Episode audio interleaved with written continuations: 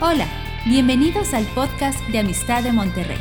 Disfruta de este mensaje y compártelo con tus familiares y amigos. Sabemos que lo que Dios te hablará será de bendición para ti y para otros.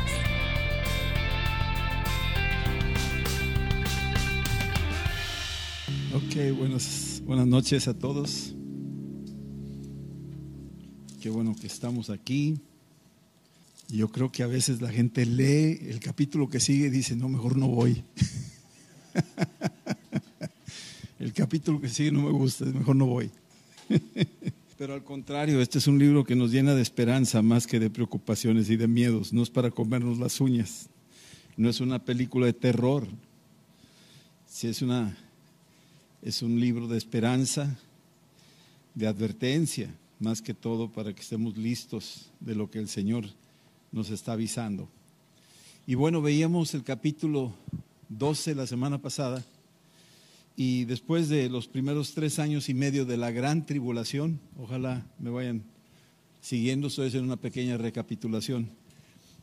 La gran tribulación se compone de siete años y tres años y medio son casi de los primeros capítulos hasta el, versículo, hasta el capítulo 12, donde ya termina en el capítulo 12 anunciando de que hay una mujer como llevándonos en la historia y que estaba por dar a luz y que aparece un dragón queriendo devorar a ese bebé.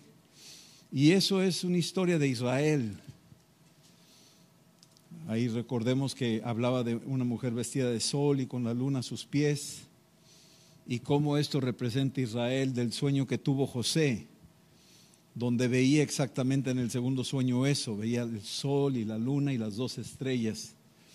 Y esto habla de Israel que fue la portadora, la nación que trajo a Jesús al mundo y cómo el adversario sabía que venía Jesús a salvar a la humanidad y él buscó maneras de destruir a la mujer y de destruir al, al bebé. Y en este caso recordamos a Herodes cuando Jesús nace en Belén, pero Dios tenía todo un plan y guardó a su hijo, lo protegió y finalmente llegó a manifestarse y cumplió su misión de llegar a la cruz, de morir ahí, resucitar de los muertos. Y hoy está sentado a la diestra del Padre.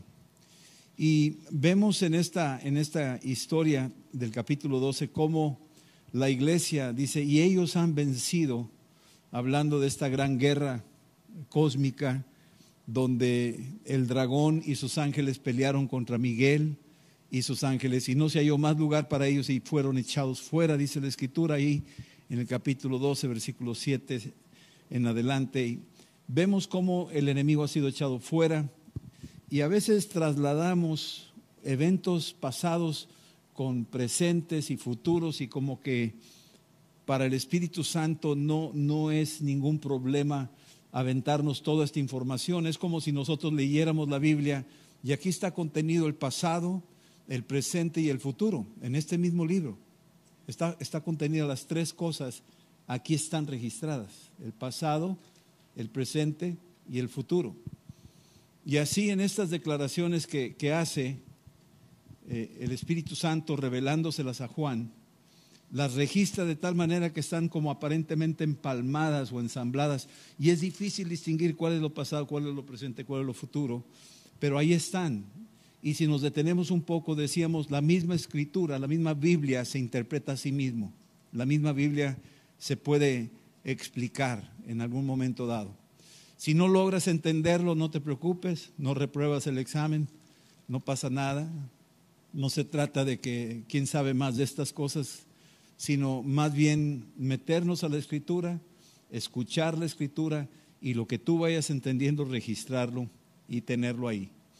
Ahora estamos por entrar a la peor etapa de la humanidad, de la historia de la humanidad, que creemos que estará ya, está próximo a suceder, no sabemos cuándo, pero ahora los tres años y medio que restan, ahora viene la peor etapa de lo que es la historia que viene aquí en Apocalipsis. A partir de aquí se acentúa ya de una manera más abierta, diría yo, más descarada de parte de Satanás. Y se está ahora abriendo, porque ahora se está dando cuenta que le queda poco tiempo, decía ahí en el capítulo 12, ay del mar y de la tierra, porque el diablo sabe que le queda poco tiempo. Y decíamos que en los cuatro niveles que dice Efesios 6:12, donde hay principados y potestades y gobernadores y huestes, que estos gobernantes de los principados que están en, regiones y territorios muy grandes, muy vastos, a veces diría yo inimaginables, que están operando sobre la tierra, porque el mundo entero está bajo el maligno, viendo de que se está levantando ahora la iglesia, viendo que ahora la iglesia está siendo equipada.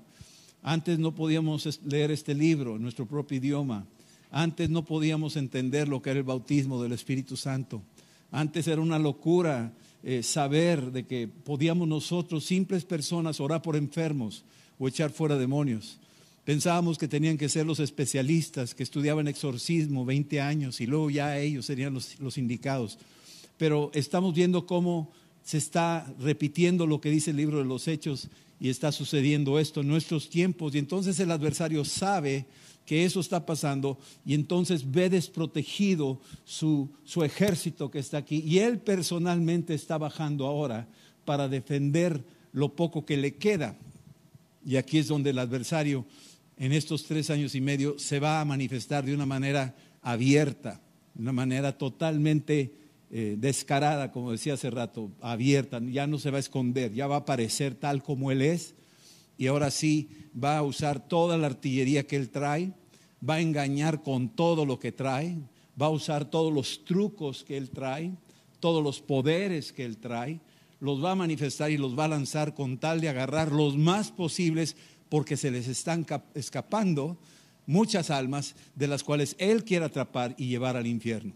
Y aquí es donde ahora sí se está haciendo cada vez más fuerte la confrontación espiritual. Y la escritura nos dice que desde los tiempos de Juan el Bautista hasta ahora los cielos sufren violencia y los violentos lo arrebatan. ¿Qué quiere decir eso? Que desde los tiempos de Juan el Bautista, hace dos años, yo diría hace dos días, hasta ahora, que es el tercer día antes de la inminente venida de Cristo, se está acentuando el conflicto y la confrontación contra las fuerzas de las tinieblas. En el capítulo 13 ahora empezamos a ver esta bestia que sale del mar. Dice versículo 3, capítulo 13, versículo 1, dice, me paré sobre la arena del mar y vi subir del mar una bestia que tenía siete cabezas y diez cuernos, y en sus cuernos diez dademas, y sobre sus cabezas un nombre blasfemo. Esta descripción que nos está haciendo aquí Juan de las cosas que él ve está tratando de aterrizar en su, en su lenguaje, en un lenguaje para nosotros entender algunas cosas, de las cuales mencionábamos que es muy probable que se representen cabezas como autoridades o principados, y cuando hablábamos de cuernos eran los poderes, y luego decíamos que las diademas hablaban de reinos, ¿sí? de estos reyes que operan aquí en la tierra, y luego un nombre blasfemo, algo que contrarresta a Dios, algo que satiriza el nombre de Cristo, lo calumnia. Eso es muy típico en el adversario, lo vamos a ver más adelante. Y vemos que Satanás es un verdadero impostor. Sale del mar porque hay que entender que la palabra mar no es necesariamente lo que nosotros entendemos como mar, como océano, sino más bien mar. Muchas veces la escritura se refiere a gente. Tú estás hecho de un 70, 80% de agua. Así es que aquí tenemos una pequeña laguna, sí, o una pequeña alberca, no sé. Pero lo que queremos entender es de que cuando se refiere a mar, también se está refiriendo a, a, la gente, a la multitud de naciones. Y esto que dice que salió, salió del mar, esta, esta explicación es para nosotros importante porque da a entender que de entre la humanidad va a salir este ser, de entre la raza humana va a salir este personaje, es el anticristo, va a aparecer de entre nosotros, va a aparecer. Y ahorita lo veremos cuando lo explique el apóstol Juan en una de sus epístolas.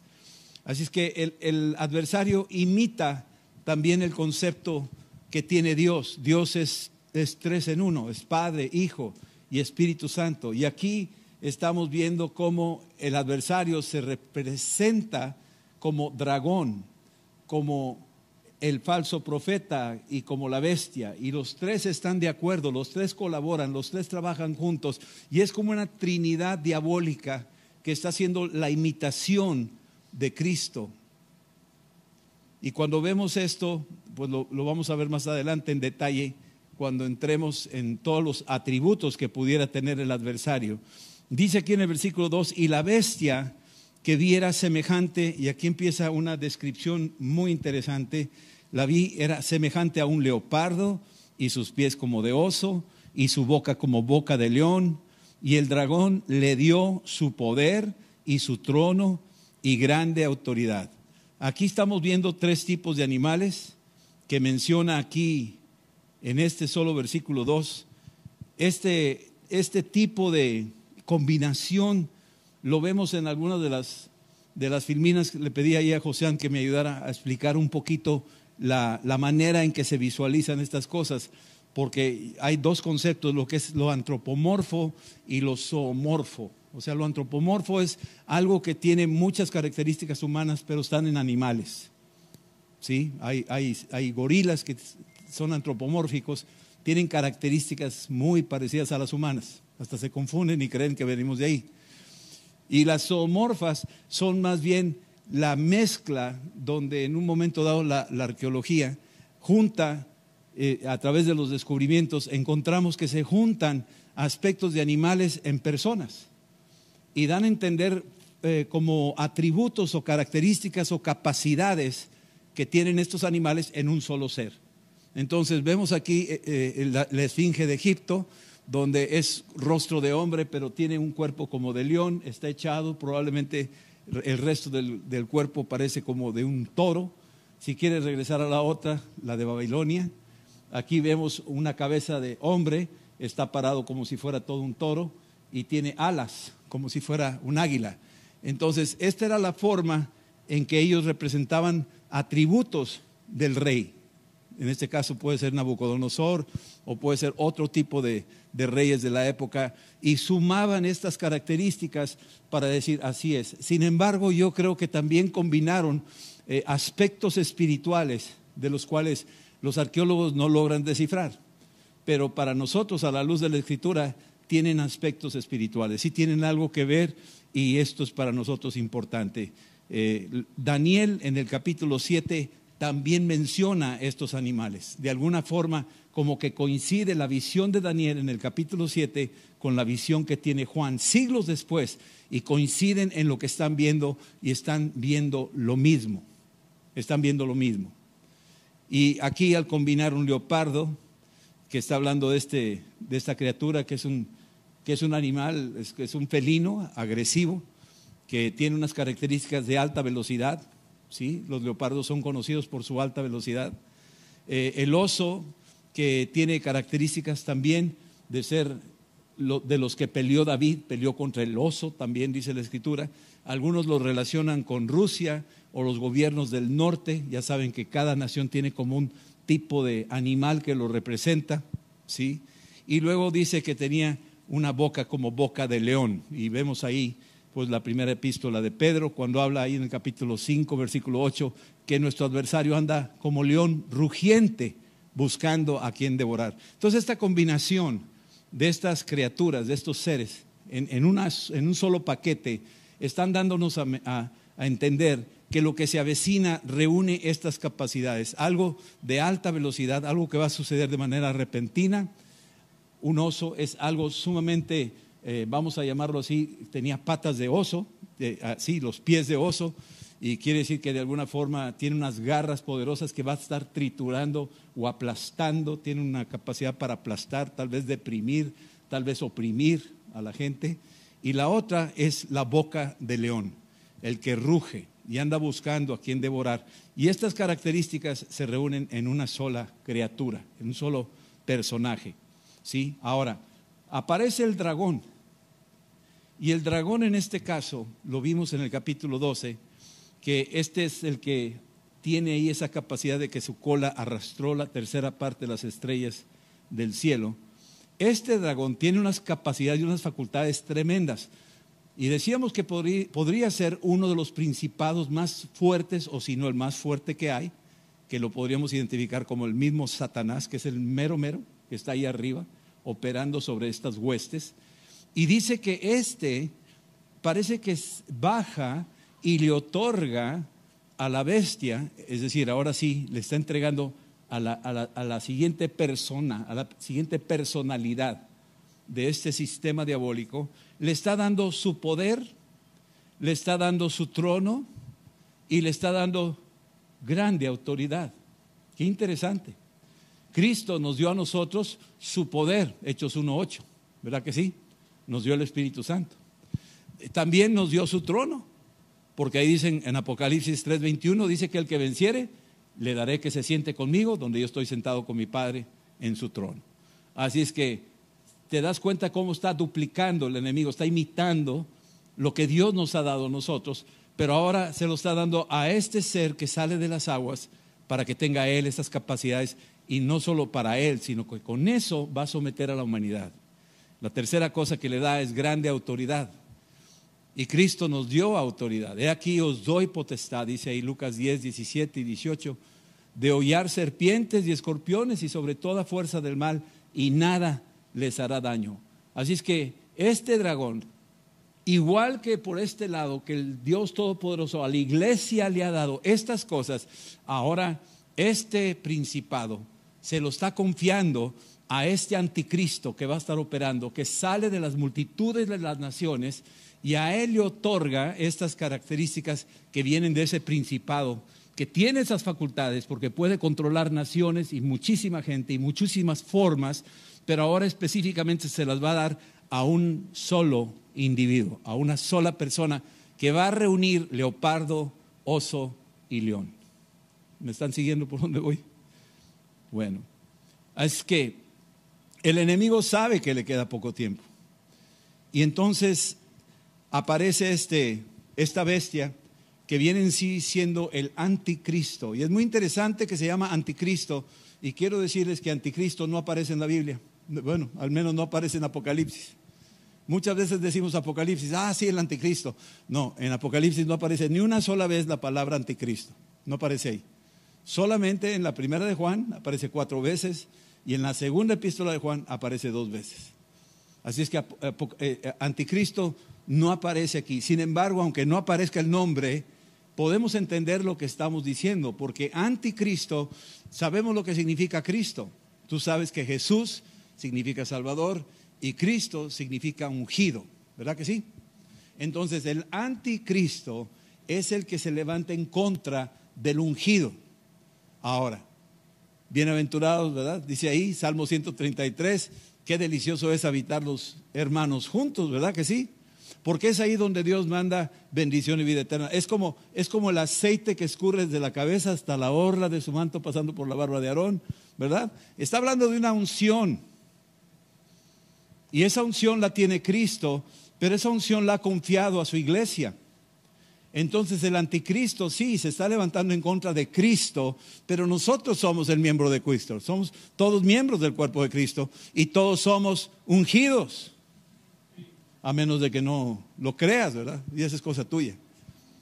Pero el anticristo es el que se opone a la unción, se opone a los dones del Espíritu Santo, se opone a la, a la ciencia que Dios nos revela, se opone a la revelación se opone a la fe, se opone a la sanidad, se opone a los milagros, se opone a, las profecías, a los profetas, se opone a los que disciernen espíritus, se opone a los que oran en lenguas y se opone a los que las interpretan. Es un anticristo, es un anti-ungido, anti-unción. Eso es lo que es el anticristo. ¿Sí? Y está, está resistiendo a la iglesia y nos tiene y nos ha tenido por mucho tiempo adormecidos, pero llega la hora donde el Espíritu Santo ahora viene y ahora es cuando el Espíritu se está manifestando. Ahora, hay muchos anticristos, muchísimos. Primera de Juan 2.18 dice, Primera de Juan capítulo 2, versículo 18, si quieren ir ahí dice lo siguiente, dice, hijitos, ya es el último tiempo y según vosotros oyeron que el anticristo viene. Así ahora han surgido muchos anticristos, muchos. A veces pensamos que es uno solo, espérame, Vamos entendiéndolo. Han surgido muchos anticristos, se han levantado muchos que resisten lo que es la unción del Espíritu. En la iglesia son muchos anticristos. Se oponen a la palabra, se oponen a Jesucristo, niegan que Él es Dios, niegan que Él resucitó físicamente de los muertos, niegan que el Espíritu Santo es para este tiempo. Son anticristos, antiunción. ¿Me están siguiendo? Ok. Y entonces han surgido muchos anticristos. Por esto conocemos que es el último tiempo. Esto lo dijo hace dos mil años, ¿eh? Hace dos mil años dice, por eso sabemos que son los últimos tiempos. Y cuando estábamos hablando de los últimos tiempos de hace dos mil años, pues ¿cómo estarán las cosas ahorita? Pues más últimos que últimos. Ya estamos en el final de lo último, ¿verdad? Y entonces, aquí está en minúscula, primera de Pedro, primera de Juan 2, 18, dice anticristos minúscula, ¿verdad que sí?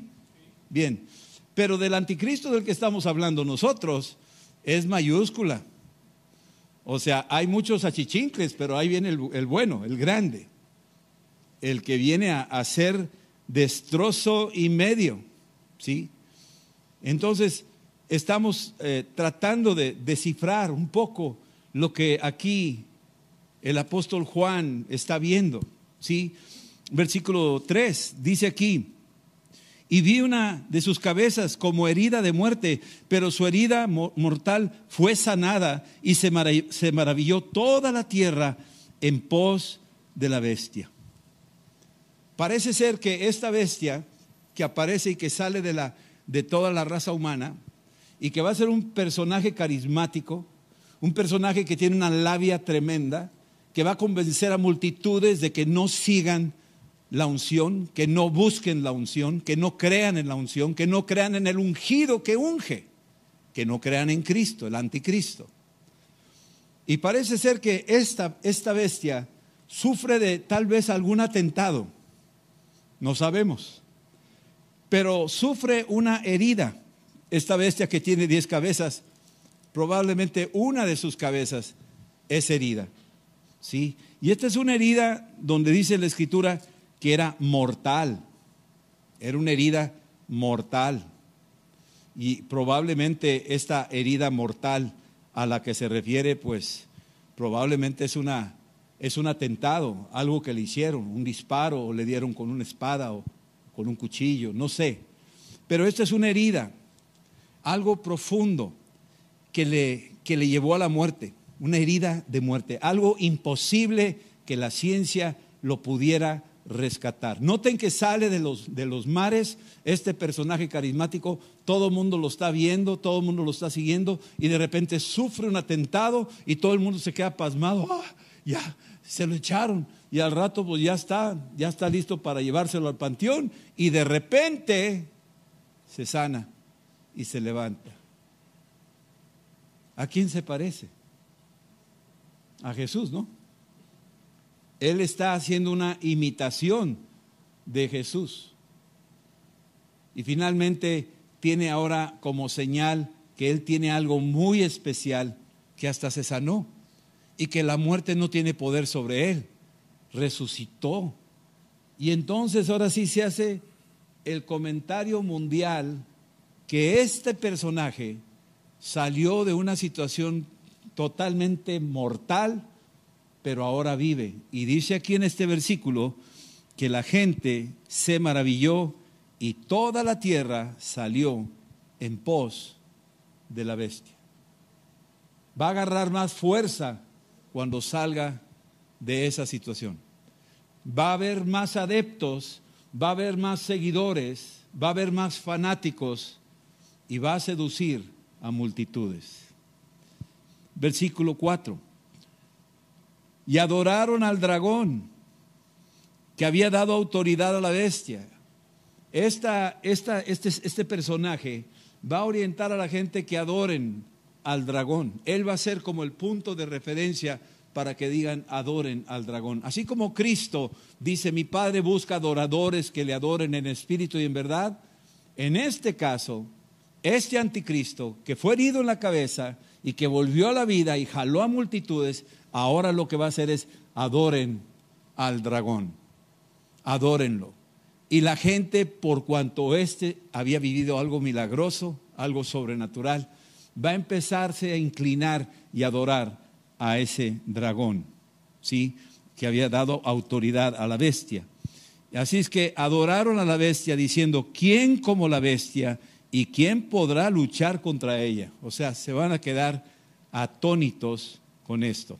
En el libro de Zacarías 11:17 habla así una pequeña sombra, probablemente podemos enlazar esa escritura con lo que estamos diciendo. Zacarías 11:17 dice, hay del pastor inútil. No, se refiere a mí. Pero ahí dice, hay del pastor inútil. Cuando dice eso, esa palabra es, hay del pastor eh, maligno. A eso se refiere, a alguien maligno, que abandona el ganado, hiera la espada su brazo y su ojo derecho. Wow, o sea, este que jala multitudes y que es un malo, va a ser herido, probablemente en la cabeza, en su brazo, en su ojo, no lo sé. De alguna forma aquí lo está diciendo en Zacarías. Pero no, no nos detenemos ahí. Al referirse a esto, dice aquí, del todo se secará su brazo y su ojo derecho, será enteramente oscurecido. Parece que hasta ahí llegamos a una posible relación en cuanto a un atentado contra este maligno, este ser que le van a pegar en la cabeza, pero al final de cuentas se va a sanar y va a salir de ahí. ¿Sí? Y este, este atentado, pues como decíamos, de una manera milagrosa va a resurgir y todo el mundo se va a maravillar. Entonces, versículo 4, bueno, versículo 5 dice, también se le dio, se, se le dio boca que hablaba grandes cosas y blasfemias, y se le dio autoridad para actuar 42 meses, o sea, tres años y medio. 42 meses son tres años y medio. Quiere decir que esta, esta bestia que salió de las aguas, de la multitud de gente, que de repente empezó a sobresalir y todo el mundo lo empezó a seguir, este va a empezar a hablar de muchas cosas. Va a ser alguien que va a tener palabras, va a tener una labia tremenda que va a enredar a medio mundo, ¿sí? Y lo van a seguir por 42 meses, por tres años y medio. Y cuando nos dice esto, pues ustedes, no sé, no sé si les gusta un poquito de historia, pero los personajes históricos que sedujeron a mucha gente, que jalaron a mucha gente, este, entre ellos tenemos a Hitler, que jaló a millones de personas, o a Stalin, que jaló a millones de personas y luego mandó muchos a, morir, y a otros como Mussolini, si tú ves las películas donde se siente así muy ostentoso. Hubo una época donde la gente creía que Hitler era el anticristo y que, era, era, y que Mussolini era el falso profeta, porque son tres. Es, la, es Satanás, el anticristo y luego el falso profeta. Entonces todos creían que ya, ya, se estaba cumpliendo todo, porque ya estaba la guerra, ya estaban los falsos profetas ahí claritos, entonces ya los tenían identificados, ya, ya con eso era suficiente para decir, no, pues ya llegó, ya estamos. Pero no es cierto. Ya pasó eso, ya cayeron esos anticristos minúscula. Todavía no sale el anticristo mayúscula. Esperemos un poquito. ¿Y qué quiere decir esto? Que muchos creen que lo que dice aquí la Biblia, al menos Apocalipsis, son eventos históricos que ya pasaron, que no tienen nada que ver con lo, del futuro. Creen que esto fue Nerón o que fue eh, eh, Dionisio o fue alguno de esos emperadores malos, terribles, y, que en el tiempo de Juan, que vivían y vivían y, y veían esto, decían, ya, ahí está, ese es. Pero pasó la época y cuando apareció Hitler, ah, no, aquí está, históricamente ya está ya se cumplió. Entonces esto es histórico, no es profético. Pero nosotros al leer este libro sabemos que es profético, no es nada más histórico. Sí tiene elementos históricos, pero nos está dando una luz hacia el futuro de lo que viene y de lo que estará por suceder. ¿Sí? Versículo 6. Y abrió su boca en blasfemias contra Dios para blasfemar de su nombre, de su tabernáculo y de los que moran en el cielo. Este, este personaje, este anticristo, va a estar hablando blasfemias cuando uno escudriña lo que es blasfemia. La relación entre esa palabra a lo que pudiéramos decir calumnia, está muy ligado. Es alguien que calumnia, está exagerando, miente, exagera, demerita a la persona, eh, le, echa tierra, por decir así, a, estas personas y entonces está blasfemando, está quitando, está mintiendo, está exagerando. Y entonces este, este tiene esa habilidad de continuamente echarle y echarle y echarle y, no se cansa todos los días de estarle echando para tratar de blasfemar, de, de meritar ¿sí? a, a Jesús. Versículo, versículo 7. Y se le permitió hacer guerra contra los santos. O sea, también Dios permite estas cosas. Se le permitió hacerle guerra contra los santos y vencerlos. Tú ves ahí a veces las cosas que le pasaron a Job y tal vez podemos preguntarnos por qué les permite Dios eso, por qué hace Dios estas cosas. Pero yo te quiero decir algo muy importante. La escritura se explica a sí misma y la tierra está gimiendo y va a gemir como nunca. Romanos 8 dice algo muy interesante. Si quieres ir ahí, por favor, rápidamente. Ahorita regresamos aquí. Pero en Romanos 8, en el versículo 22, desde el 18, si quieres llegar, dice lo siguiente de lo que estará pasando en los últimos tiempos. Tal vez no lo logramos discernir de esa manera, pero esto tiene que ver mucho con Apocalipsis.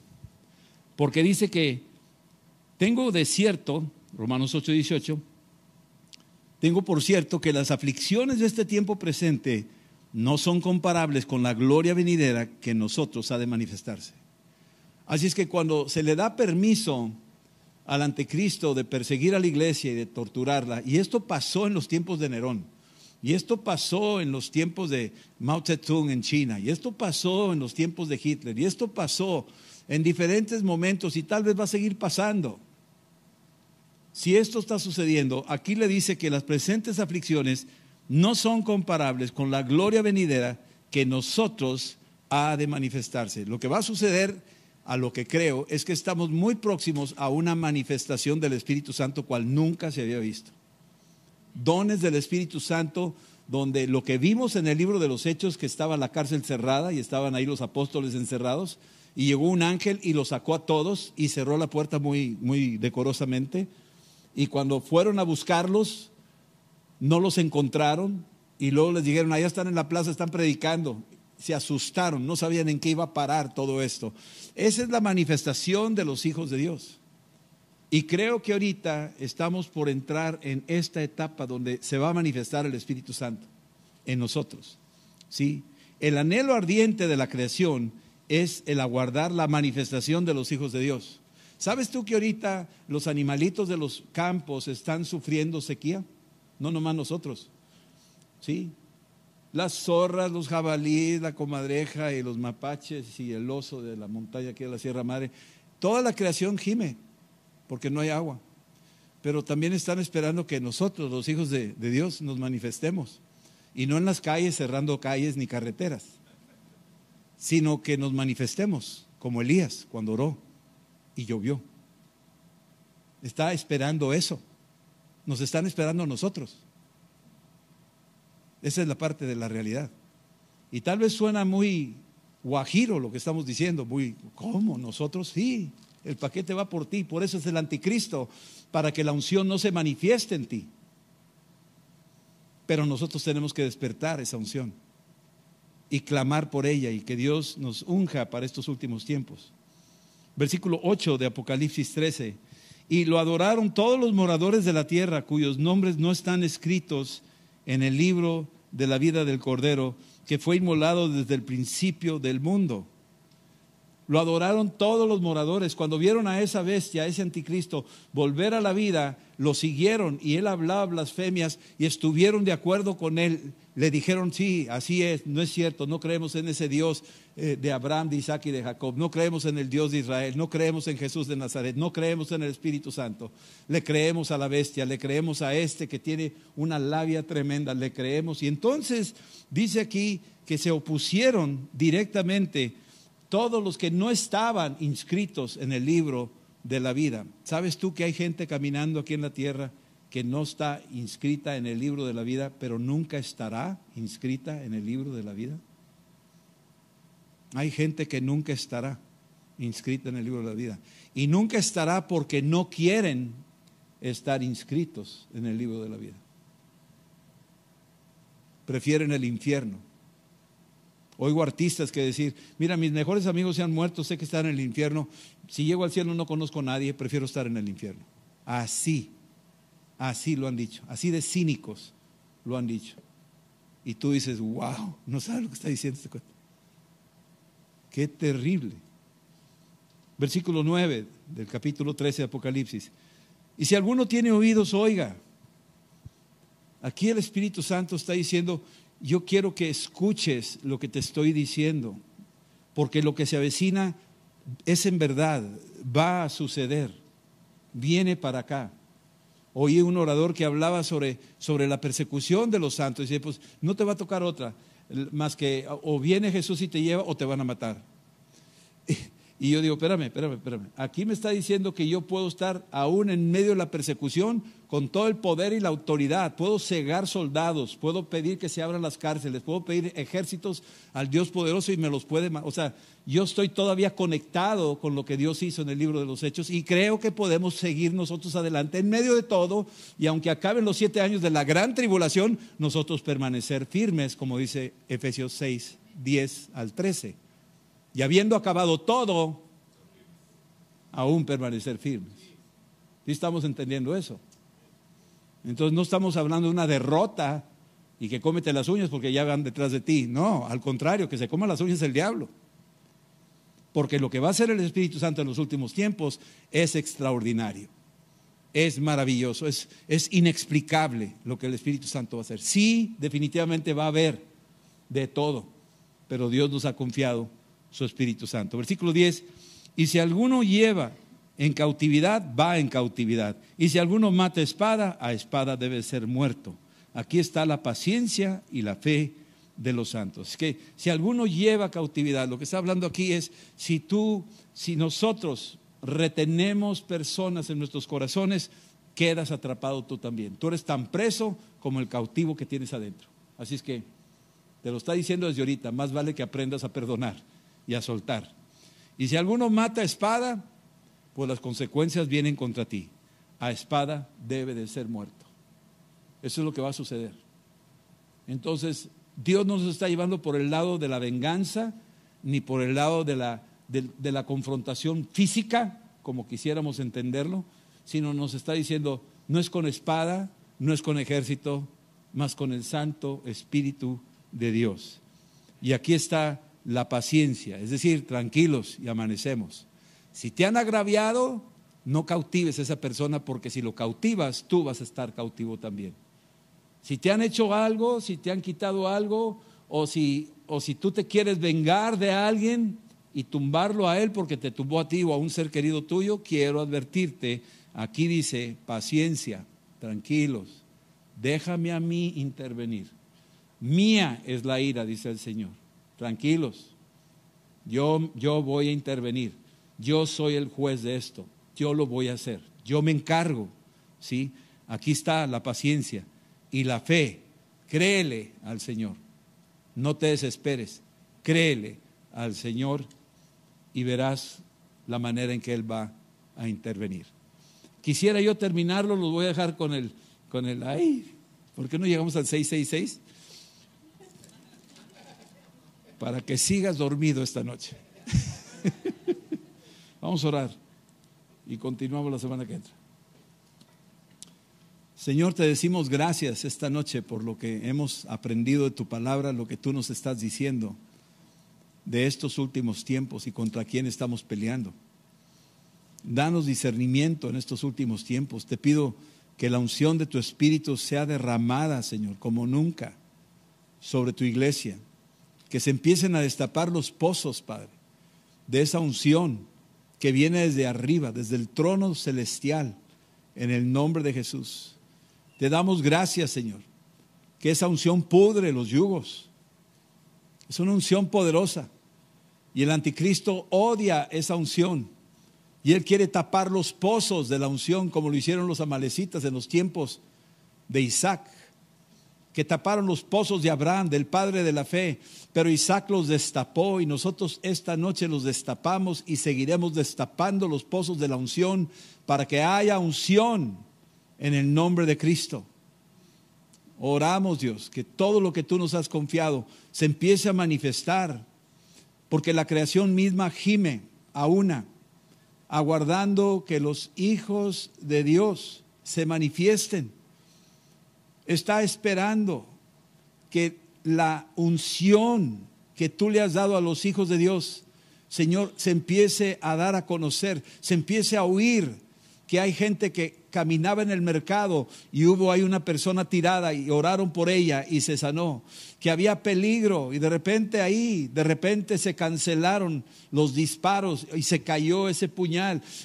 hubieron cosas extraordinarias, había un ciego ahí parado en una de las esquinas y se oró por él y volvió la vista. Había un lisiado y empezó a caminar y se van a empezar a trastornar y el, y el anticristo se va a desesperar y va a querer parar con esto y va a estar suplicando que baje el dragón para que lo refuerce con más poderes y más tronos y más autoridades para poder contrarrestar el mover de la iglesia, pero no va a poder porque las puertas del infierno no prevalecerán en el nombre de Jesús. Te damos gracias, Espíritu Santo, que estás a favor y no en contra de nosotros. Despiértanos, Señor, en este tiempo de oportunidad para extender tu reino y para que Cristo sea conocido. En el nombre de Jesús, Padre, te decimos gracias. Y si alguien no ha recibido a Cristo esta noche, hoy es el día de salvación. Invítalo a que venga a tu vida. Abre tu corazón, renuncia a las tinieblas y dile, ven Señor Jesús. Así díselo, literal, ven Señor Jesús y perdona mis pecados y lávame con tu sangre y lléname con tu Santo Espíritu. Te lo pido en el nombre de Jesús. Amén. Y tú, si lo has hecho, ciertamente lo has recibido en el nombre de Jesús. Amén. El Señor los bendiga y nos vemos Dios primero. La semana que entra continuamos. Esperamos que este mensaje te ayude en tu vida diaria. No olvides suscribirte y seguirnos en nuestras redes sociales. Somos familia amistad.